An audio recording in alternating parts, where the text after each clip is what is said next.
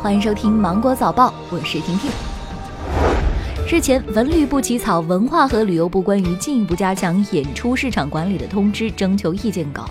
意见稿中提到，要重点对电音类、说唱类节目进行审核把关；对沉浸式演出活动要加强演出全流程审核，防止出现封建迷信、血腥恐怖等内容；要重点加强脱口秀、相声以及先锋话剧、实验话剧等语言类节目的内容审核和现场监管等。国家网络安全通报中心通报，今年十一月份以来，一百款违法违规 APP 被下架整改，房天下、晋江小说阅读、考拉海购等在列。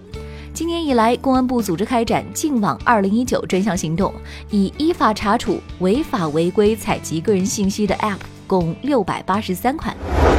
中华全国总工会近日下发通知，对个别企业恶意欠薪、以暴力手段对待农民工讨薪的行为，将协调公安、司法部门依法严厉打击，畅通工会帮扶中心和幺二三幺五等职工举报渠道，及时为农民工提供法律援助。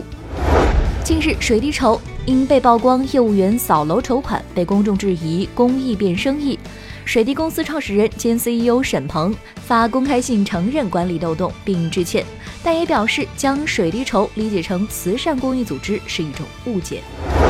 日前，有网友反映看到一辆沪 N 牌照的救护车闪着警灯，在浦东机场接上一车打扮时髦、拎着大包小包商品袋的年轻人离开。当晚，上海机场说，经查实，该救护车是浦东机场所属，为浦东机场当班员工私自违规使用。随着汉服的普及度越来越高，很多九零后将汉服作为日常着装。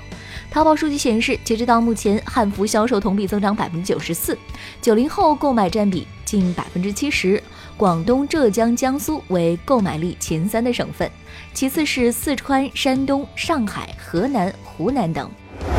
根据外媒报道，特斯拉通知，在二零一八年七月一号之后，购买特斯拉的用户必须为流量套餐付费，价格为十美元每月。而在此之前，购车的用户仍可以免费使用汽车流量，用户依然能够免费使用导航，但在线音乐、视频、可视化交通情况、流量、卡拉 OK 等都要收费。目前这一政策仅在国外执行，国内特斯拉车主尚未接到此类通知。